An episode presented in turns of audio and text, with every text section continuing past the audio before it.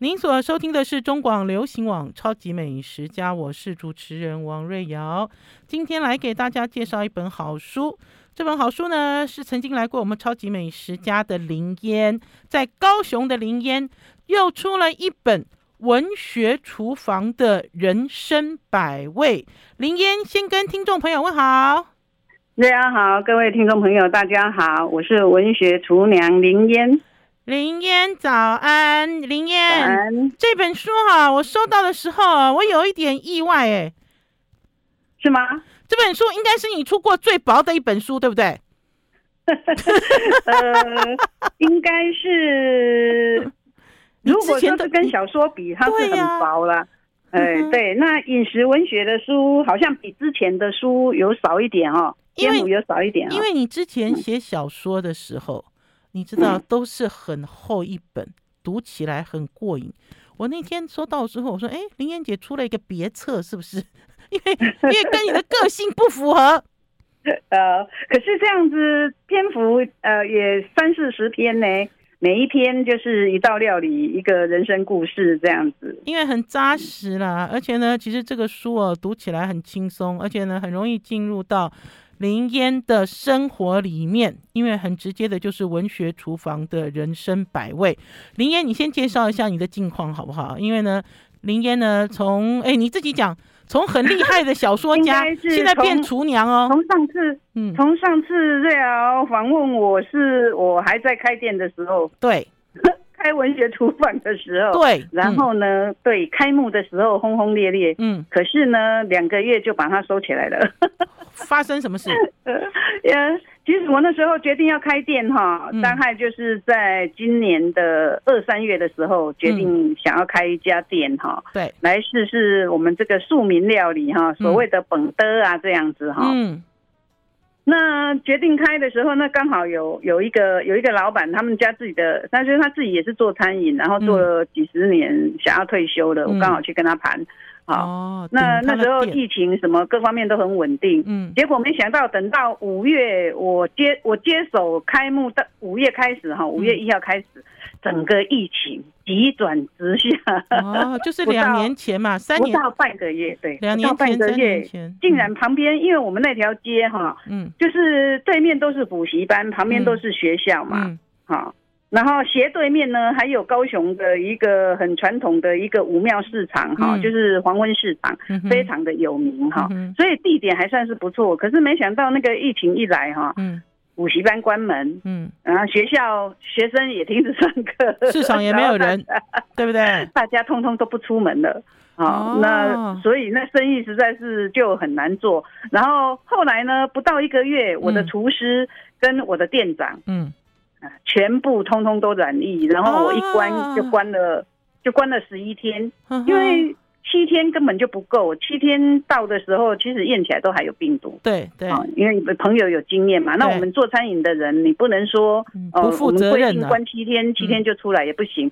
所以我就一共关了十二天，一共关了十一天，哎，十十一天到第十二天才有营业。可是，在那。关店的当中，我想一想，我就决定把它收起来了。嗯、因为我我是觉得，一方面，嗯，也内部还是有一些无法处理的问题啦，因为我自己没有办法在那边一天守着那个店嘛。嗯，那通通都要交代给别人，那会是，那也是管理上哈，也是有很大的一个困难点在那里。然后再加上疫情啊哈，因为染疫哈，大家也都知道说。不是说你打了三剂啊，我们厨师跟店长都打三剂都还是感染，嗯，可是也不是你感染过了就可以不再被感染，嗯哼，哦，那我觉得呃要付出的健康代价可能也蛮大的，嗯哼，后来就决定很明快的。就决定把它收起来了。啊，不会再重现了吗？不会再出现了吗？现在看起来，现在的疫情好像慢慢有一点，不能讲说不见了啦，慢慢有一点点好像趋缓的趋势，还是怎样？没有准备让这个文学厨房重现吗？呃，是，可是我我我原先我最早想开的文学厨房是属于那种文青店呐，嗯，就是文学味比较重的店。那因为也找不到地点，后来是。诶、欸，也不知道是呃哪一条筋不对了，就突然想开一下本德啊，试试看哦。嗯，那后来还是想一想哈，真的深思熟虑，觉得嗯，还是以后如果有再开的话，大概还是回到我的文青店会比较适当吧。看了一下你抄，看美像你抄，哎、欸，真的是做生意跟实际的这个经验不太一样，对不对？是哪里哪里最不一样？你刚开始想法很简单，觉得说。反正我本来文学厨房就是有做冷冻的料理，跟我的粉丝分享嘛。哇！我就是全部做好了，嗯，然后就是交给那个交给门市那边的人，你就帮我加热，然后每天贩售。我还搭了一个厨师，可以炒便当菜。没想到事情绝对不会是如你所想的这么简单，光是一个加热就可以有一堆的状况出来。好，我有问题要问林嫣，所以换句话讲，呃，应该是说你的料理是没有问题了。可是是开店的管理有问题，嗯、对不对？呃，是是是，是不是？对，呃，我以前啊、哦，那个我妈妈老是会会讲一句话，她说这个是我外公哈、哦，常常跟她讲的，一公哈跨着诶修量不会告就，告几百，告几百，就是你做你做的很大，然后你又管理又又没有办法去管理，然后就 就就是到最后一定都是会失败的意思。再讲一次。那个台语，跨着诶修，嗯，就是说你做你，比方说以前是农业社会时代嘛，嗯，你田种的很宽广，嗯，可是呢，因为你管理管理不到，嗯，哦，你就是照顾不好，然后你就会收成就会反而是做的很大，收的很少，这样。龙龙杯，就是跨着诶修，龙杯告就龙杯，就是呃，就是哎，就是应该怎么讲？嗯，反正就是没有很狼狈的意思吗？很狼狈的意思吗？两杯，狼狈，狼狈，对，狼狈。好，所以今天听众朋友，我们要跟大家导读哦，就是导读林嫣这一本最新的《文学厨房的人生百味》。然后呢，它是由陈设，陈呢就是 Orange 啦，哈，陈设文化所出版。呃，刚刚呢，其实在连线的时候呢，我们今天空中连线嘛。连线到高雄，然后我就问林嫣姐说：“你手上有书吗？”林嫣姐说：“有。”好，我已经打开目录了哈。听众朋友，今天追上王瑞瑶的超级美食家的脸书粉丝专业，通通在镜头都只会对着这一本书，哈，没有我的脸，也没有林嫣的脸，拢无啦，都是这本册啦。大家赶紧来读册啦。我们打开目录之后呢，来，林嫣姐，你有分呢，有分文学厨房。然后时有春，对不对？对，两个章节。然后呢，呃，我给大家竞拍这些目录。文学厨房里面呢，哦，真的有讲到一些菜诶，我来给大家念一下。来，这都是有讲到菜味啦，哈、哦，还有讲讲到低卡米线，对不对？还有玻璃肉与松板肉，很多人其实弄不清楚。还有立春起阳草。在石友村这边提到了家乡味，这其实不是你想象中的家乡味哦。这片家乡味还蛮好玩的哈。然后还有飞鱼啊，澎湖菜瓜啊，然后在后面也有。我就讲啊，这是我所看到林妍姐出的最薄的一本书，并不是抱怨林妍姐哦，错了，我是要抱怨林妍姐，是因为都读的不过瘾就结束了。我们要先休息一下，进一段广告，再回到节目现场哦。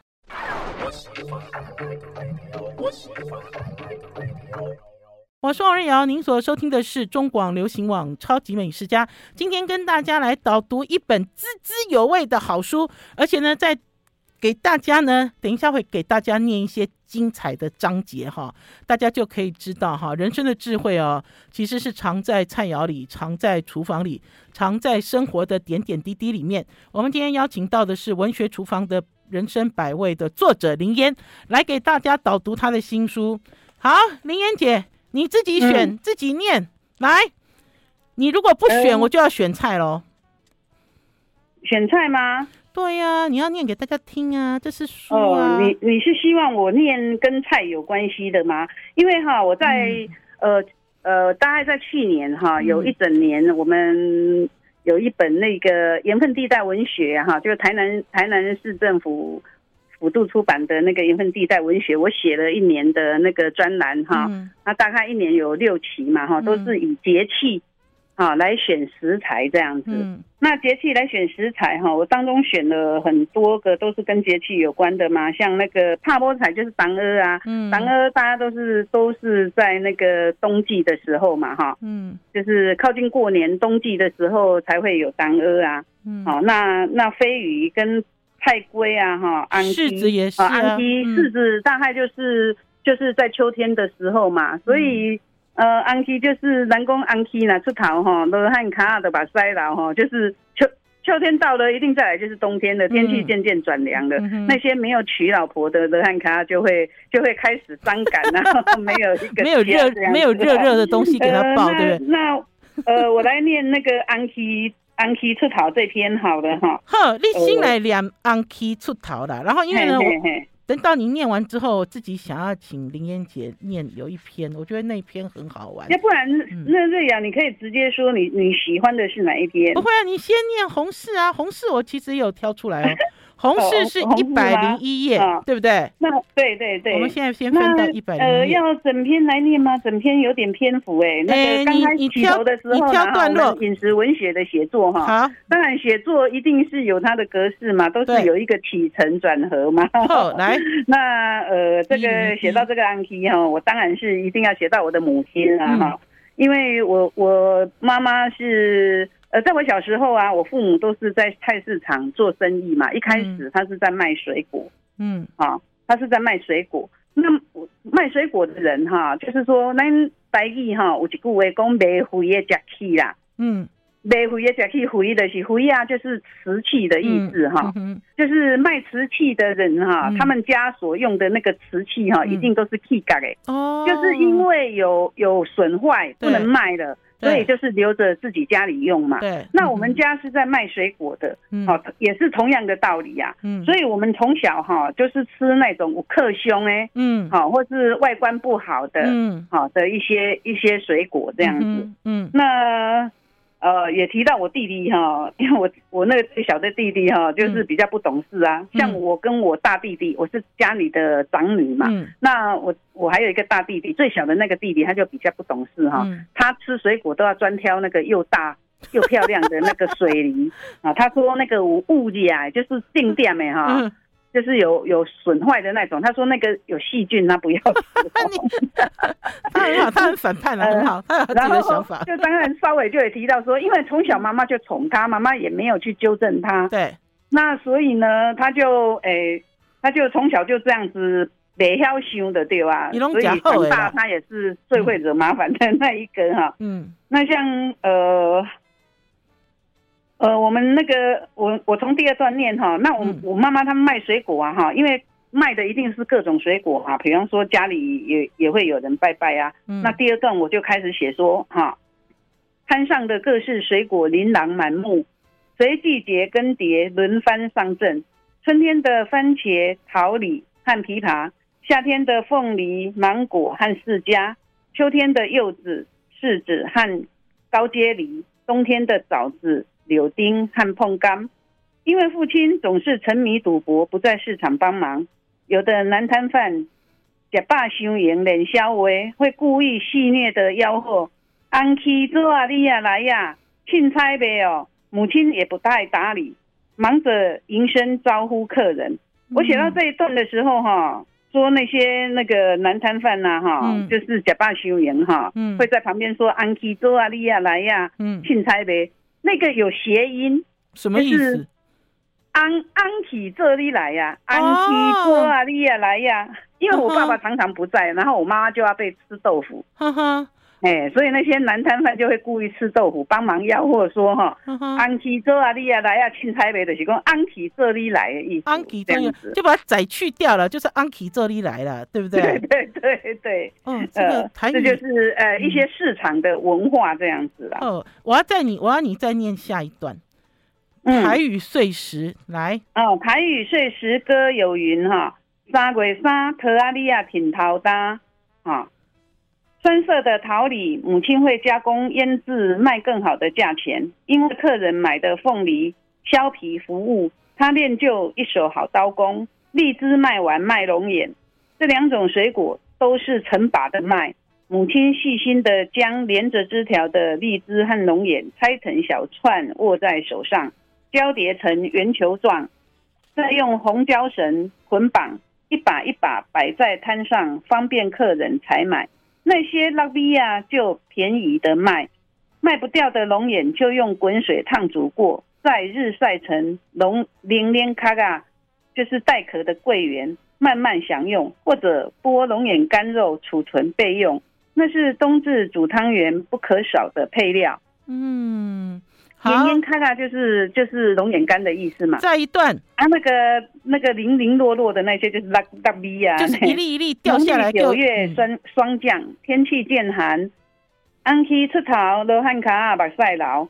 早期家境贫穷的先民搭船渡海，过凶险的黑水沟，从唐山来到台湾拼搏。如无家可归的流浪汉，看见安溪上市，意味寒冬将至，一年又要过去，还是连一个温暖的家以供避寒都没有，不由得一阵心酸涌上喉头，流下伤感的泪水。嗯、这就是安溪出逃，罗汉脚仔目屎流的意思。对、啊，这就是林烟姐她写书有趣的东西了。听众朋友可以听得到、看得到，林烟姐字字句句里面都带着一种情感、知识。然后，就像我刚才看到，我说啊，原来龙眼干的龙眼要行杀鬼哦。那个是就是早期我们不是那种大批在做的时候啊，杀鬼就是一定要杀菌呐、啊。哦，这里还对啊，因为我因为我有看过人在烘龙眼干，可是我从来不知道他有杀菌的动作，就跟等一下那烘是直接就把它烘到干啊。嗯，可是像我们用日晒的，它不可能一天就会干。也洗过对不？也对，你那那你就一定得要给它煮过，嗯、再来晒这样子，就是你有先经过杀菌的那个手那个手续，它就比较不容易生锅。那人家烤的是因为它。它就是一个一个过程就把它烤好了，对不？一滴得狗安尼夯。好，我们要先休息一下，进一段广告再回来。I like 103, I like 我是王瑞瑶，您所收听的是中广流行网《超级美食家》。我们今天空中连线林烟，来跟大家推荐他的新书《文学厨房的人生百味》。听众朋友可以发现，我们最近在。推荐新书都请作者亲自导读，作者呢可以一边念他写的文章，一边呢慢慢解释给听众朋友听。或许呢没有介绍那么多篇文章，可是大家可以更加深入这个作者的笔法，这个作者的心情，还有这位作者想要传递的一些感触。我们现在请林烟姐哈帮我们把这个红柿的这一篇最重要的红柿再念一段。林烟姐，请。在还没有日本田氏的时代，市场上常见的只有净皮和红皮两种。柿子有许多品种，根据果实成熟能否自然脱色，分成两大类。可自然脱色的是红皮，也称甜柿；不能自然脱色的是净皮。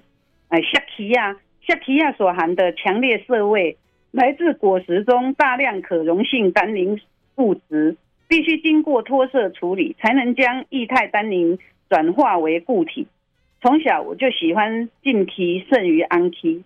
净皮品种是牛心柿，可能因为脱色要浸泡在石灰水中三四天，所以才叫做净皮吧。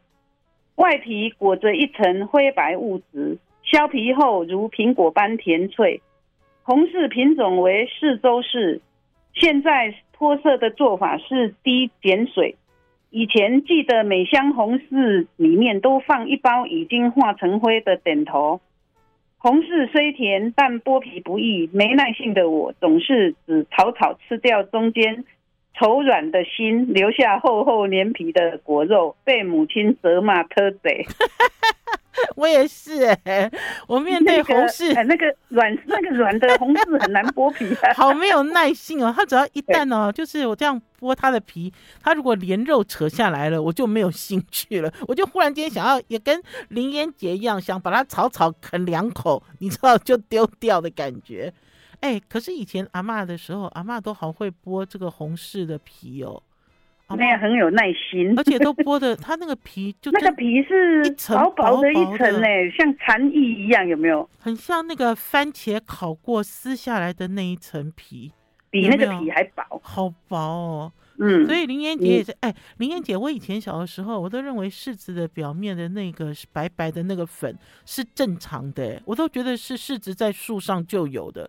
之后我也是经过采访才知道说啊，那不是啦，那个是经过这个石灰水脱色脱色的时候留下来的痕迹，对不对？嗯、哦，所以你也喜欢，哎，那你喜不喜欢富有柿呢？台中的富有柿。那个就是后来的田氏啦，嗯，是不是？对啊，因为早期没有那个日本田氏啊，嗯，早期只有两种啊，DNA 的是净皮，嗯，就是要泡石灰水硬的，然后那个软的就是那种红柿啊，安琪呀，对啊，而且我记得早期的时候，好像柿干，哈，柿干捏的扁扁的柿干，也是会经常出现，就经常出现，经常看到。然后，所以我在讲到有关于这个日本甜柿的时候，林妍姐的感情很淡淡淡然，就是好吃的柿子而已，对不对？嗯。然后呢，在这个柿饼，就是那个瑞瑶说的那个柿干，就是柿饼嘛。对啊，嗯。我们那个帕给柿饼啊，柿饼是可以做菜的啊，就是柿饼鸡汤啊。所以其实在，在我在书里面有食谱嘛，所以就在这个章节里面，其实呢，林燕姐就有讲到跟柿饼有关。然后呢，也是一样，透过了他的文字呢，在这里面告诉大家，他讲啊，天地万物皆有自然界神奇的巧妙安排。按照中医理论，秋属金属造主肺，有没有肺哦？现在哦，秋风肃杀，秋风肃杀，气过旺或不足都影响肺不好的人。所以呢，秋天养肺事半功倍，所以现在就要养肺了，对不对？对，所以林妍姐，你会希望大家在书里面要教大家怎么样用柿子来养肺？柿子，呃，里面我有提供两个两个食谱嘛，哈、嗯，那一般就是我们最简单的，你你当然，因为我们通常就讲说吃那个新鲜的水果，哈、嗯，它可能都会属于比较凉一点，嗯，那我们如果经过处理，把它做成柿饼的，嗯，好。它就是有经过时间，嗯，时间去去改造过的，嗯，它就没有那种水果的水果本身的那种凉性，它可能就会转为温和嘛。所以如果真的要养肺的话，哈，我是比较提倡就是以那个柿饼下去，呃，泡茶喝也好，或者是你直接吃也可以，哦，因为柿饼你你你可以，你如果喜欢烤烤，当然它会香味会好一点嘛。我们因为买到的都是。都是大概都是装盒的，大概柿饼都要放冰箱嘛。对，那你也可以放到烤箱里面去烤一下，它就会有比较香的那个香气嘛。哦、那你也可以直接就是泡泡茶喝，哈，泡茶喝就泡茶喝。当然也可以煮那个柿饼鸡汤喽，哈。哎，柿饼鸡汤好好玩哦！我记得我第一次喝柿饼鸡汤的时候，柿饼跟鸡汤煮在一起是紫色的。它不是，对，它不是那种，你知道，它不是那种青青的那种，是它有一种好神秘的颜色。我记得我第一次喝柿饼鸡汤，我就觉得好棒哦，它这个柿饼的甜哦，跟这个鸡汤混在一起，好温润，好好喝哦，让我印象好深刻。嗯。那所以当我在翻你这本书的时候，我发现你教人家做柿饼鸡汤的时候，就让我想到这个是秋天，对不对？可以喝的东西，嗯嗯。好，林妍姐，我其实哦对你这个书有一个章节很感兴趣啊，这个很好玩，因为它念起来就很好玩。就最上面一百五十一页，一百五十一页那篇，嗯、你念给大家听，已经是已经比较靠近后面了哈。你讲。烂糟欠拍，你给我讲一摆，是啥物物件？烂糟欠拍，烂糟欠拍是啥物物件啦？瑞 瑶，瑞瑶没有吃过烂糟鱼丸吗？无啦，你来对有有你有一些东西我都没看过。我我那天在读这本书，烂糟鱼丸是还算有点知名度诶。你欠跑，我跟你讲，就跟刚刚妈妈在骂你说你偷贼。有很多的那种歇后语哈。讲给其他小艺哈是非常好玩的啦，比方说呃，比方说那个配欧太贵啊，嗯，对不对？十点，哎，十点，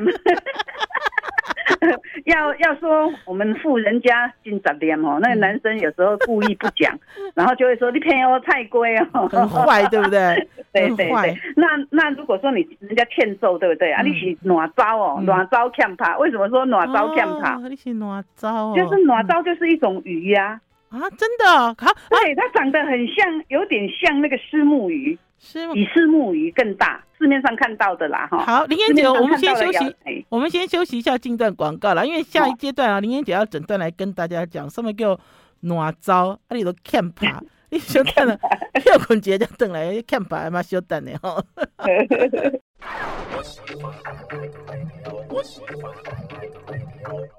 我是王瑞瑶，您所收听的是中广流行网《超级美食家》。今天这一集啊，《超级美食家》很好笑，因为呢，今天《超级美食家》我们邀请到的是林嫣，来跟大家介绍他的新书《文学厨房的人生百味》。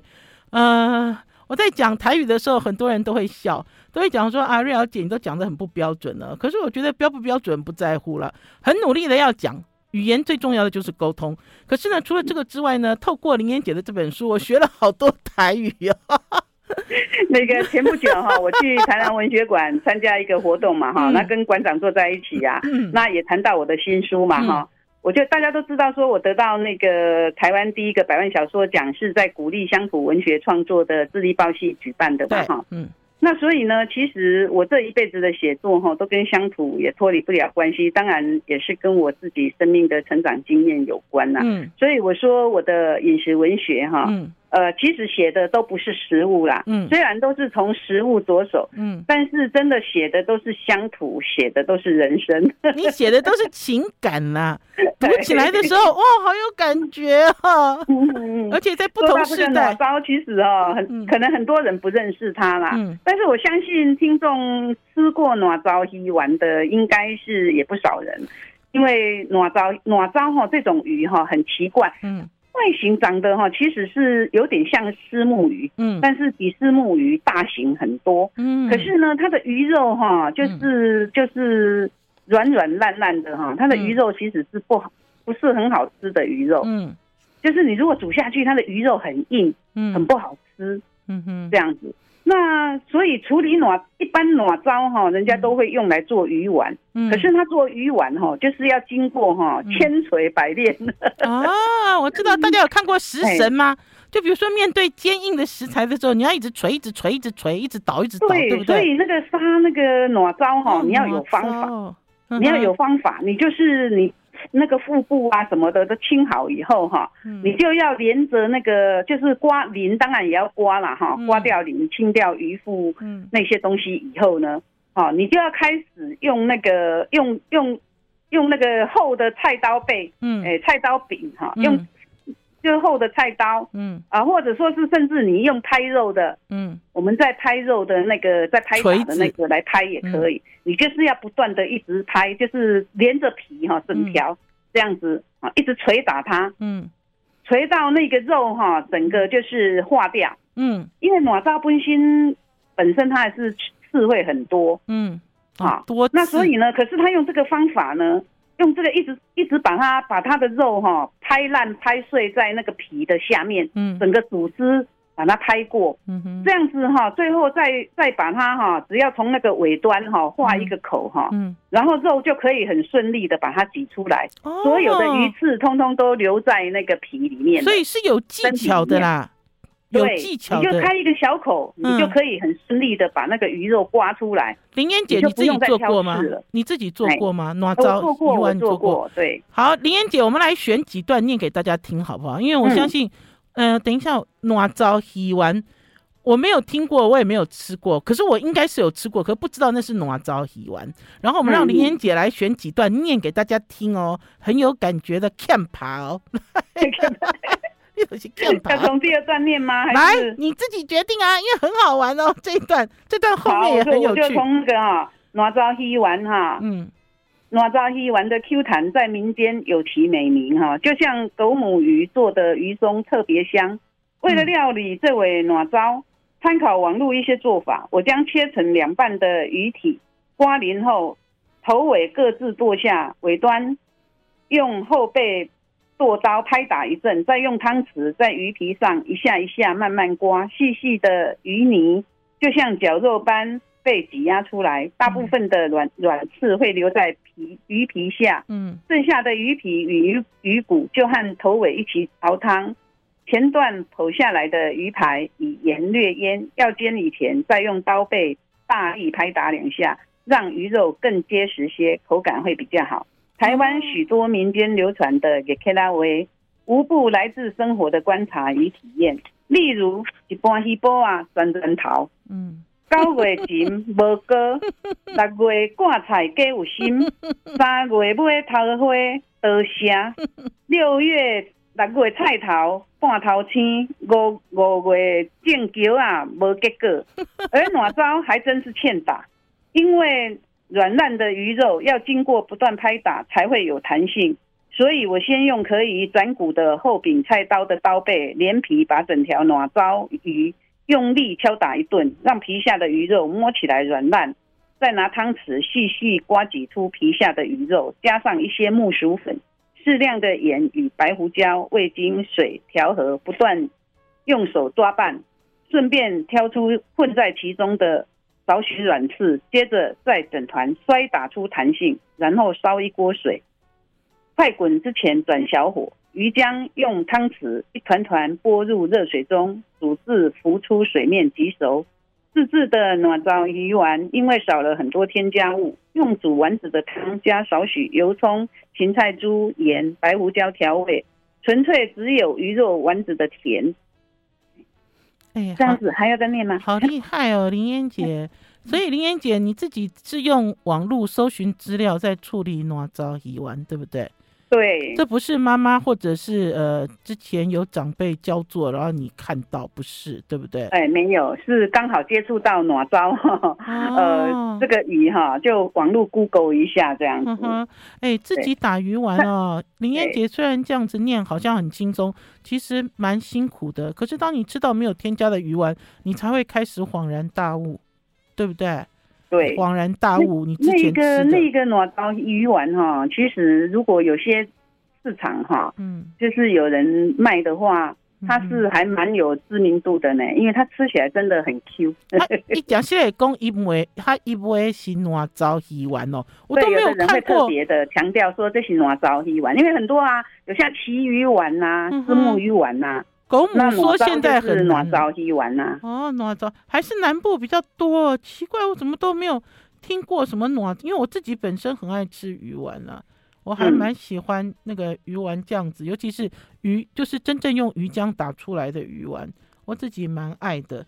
好，除了这个之外呢，今天呢时间不多了，可是呢还想请林燕姐给我们大家导读。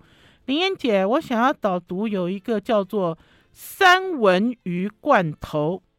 三文鱼罐头，为什么美食？这在哪一页啊？八十七，这在哪一页？八十七，为什么？为什么美食家的厨房里面有三文鱼罐头呢？我们要先，是是是，等一下，等一下，我们先休息一下，进一段广告啊！听众朋友先思考一下，什么样的年代会有三文鱼罐头，在我们的记忆里面留下了深刻的印象？休息一下再回来。I like 您所收听的是中广流行网《超级美食家》，我是主持人王瑞瑶。今天空中连线林烟姐，林烟林烟，因为你们不要以为她叫林烟姐，不是，她叫林烟，而且呢，她呢很风趣，现在说她自己叫油烟。油 烟，我是小说家，我不是料理师，但是呃莫名其妙就呃写了饮食文学书以后，慢慢哈林烟就变油烟了，而且也想 办法走进厨房，虽然现在又走出来了，不过呢，食物这件事情呢，真的会带给大家很多趣味，还有很多的想法。林燕姐来给大家导读她最新的一本作品，书名叫做《文学厨房的人生百味》。我们刚刚呢给大家导读。呃，导读了我没有看过的 camp 就是暖招哈。现在呢，要给大家来请林妍姐帮我们读一下三文鱼罐头又是怎么一回事呢？来，林妍姐，好，那个食物哈，其实连接着很多的情感跟回忆哈。这是我写了两三本饮食文学的一个最深刻的一个感想哈。嗯，那所以呢，呃，很多的食物很直接的就会连就会开始回想起以前哦，这个绝对不是年纪大的毛病哦，是因为食物引起的回忆哈。嗯，那。所谓的三文鱼罐头哈，就是我阿嬷都是这样子称鱼罐头啦。嗯，那其实我吃到的那个鱼罐头应该是青鱼，就是茄汁青鱼。嗯，的罐头。对呀、啊，因为我没有吃过三文鱼罐头，三文鱼就是鲑鱼罐头嘛。对呀、啊，鲑鱼罐头很贵啊。阿妈已经都讲习惯了。哦。所以阿妈只要看到那种罐头，就一定会讲叫鱼罐头，一律就是三文鱼罐头。哦，鱼罐头就 一定是了，茄汁青鱼哦，因为红红的啦，是不是这个意思？茄汁青鱼，但是就是阿妈那个年代哈，因为他们阿妈是走过日剧时代的人嘛，对，嗯，哎对，所以应该在日本在日剧时代哈，就是那时候的那个鱼罐头其实都是鲑鱼做的，嗯，鲑鱼做的，所以才叫会三文鱼嘛哈。哦，那。一直到我们后来后来的那个台湾整个经济比较富比较繁荣的时候啊，很多的一些鱼罐头什么都开始我们自己内销外销都有的时候啊，就是算是变成我们民生很常见的一些罐头食品。可是阿妈还是习惯，就是看到那个鱼罐头，就是三文鱼罐头这样子。因为老实讲，现在的罐头没有三文鱼啦，玻璃罐有，可是是嗯进口高级的日本的，就是那种像类似鲑鱼松。好，大部分现在罐头很少用鲑鱼。林燕姐，你念第一段、第二段给大家听。这第一段、第二段好有情感哦。来，嗯，好，我的故乡嘉义县东石乡维潭村，真的是一个穷乡僻壤的小村庄。四十多年前在那里成长，只有两间卖油盐罐头、米酒的小杂货店，嗯，连个菜市场都没有，全靠卖蔬菜、鱼肉的菜车绕行村子，补给一日三餐所需。只有年节拜拜才有临时来庙前摆摊的小贩。嗯，近日好雨成灾，让我怀想起小时候在长烟水的故乡种种生活情节。嗯，被遗忘的三文鱼罐头煮面突然又。浮现在脑海。嗯，阿妈口中的三文鱼罐其实是沿用日治时代的名词。古早日本生产的罐头是用鲑鱼肉做的，所以称为三文鱼罐头。嗯，日本战败撤退后，因为台湾没有出产鲑鱼，嗯，便以青鱼取代制造罐头。但老一辈人还是习惯用三文鱼罐的称呼。阿嬷会端出三文鱼罐头料理，通常是在没买到鱼。或台风淹水，煮饭不方便的时候当配菜，吃的时候会再淋点酱油。煮面就是罐头加水当汤底，如果能打入一些蛋花，真的就很幸福了。嗯，大家所以这是台风，嗯，下雨淹水的那个料理，现在是露营的盛品啊。全台湾人都疯露营，谁不知道鱼罐头？可是我要问林燕姐，这个鱼罐头是只有在你小的时候出现吗？你长大之后有在回味这个鱼罐头的味道吗？呃，长大长大之后是一直到我自己有了自己的家庭以后啊，哈，嗯。哎，这圣公是假怀念没啦。有时候，比方说中原拜拜呀、啊，我们也会买一些鱼罐头来拜拜嘛。嗯，好，那鱼罐头你就是你很自然的，你就是会照着阿嬷的那个手路去。拿鱼罐头来煮面，尤其是在台风天的时候。嗯哼，那我记得我国中的时候出去露营，嗯啊，那宵夜的时候竟然也是煮这种鱼罐头的面条哈，我觉得吃起来特别有感情，吃起来特别有感情啦，而且呢，就会觉得说，的确是在特殊的时候会想吃。很多人其实都不太吃泡面，可是台风天一来，他就要买泡面来吃。对不对？哎，对对对，一个怀念的情节，就是才会有那个台风天刮风下雨的那个感觉，嗯、温暖的感觉，食物可以温暖人心。好，然后呢，最后的时间剩不多了哈，可是我还是想要请林燕姐哦，帮我讲一下，因为在这里面呢，有一个叫做臭豆阿姨，对不？呃，臭豆仔鱼干，对了，臭豆啊，臭豆仔，一叶干的米粉啊，八十一页。哎，八十一页，聊一下对于臭豆啊，这个是很奇怪的一个鱼啊。嗯，它吃起来就是，闻起来真的臭哦，真的有臭。我还记得，我还记得有一次啊，因为突然之间就想想到说，哎，来做一个啊，在上一本书的时候，嗯。就是有也有提到那个，就是那个咸鱼卤肉嘛。嗯，那咸鱼卤肉里面也会提到，就是也会提到那个，就刚好那有一个段落，就想到说，哎、欸，臭豆啊哈，也是也是可以卤肉这样子。然后我就跟朋友要了一些那个臭豆啊鱼瓜，可是他给我的是那种完全晒干的。林林燕姐，它是不新鲜，所以才臭，是不是？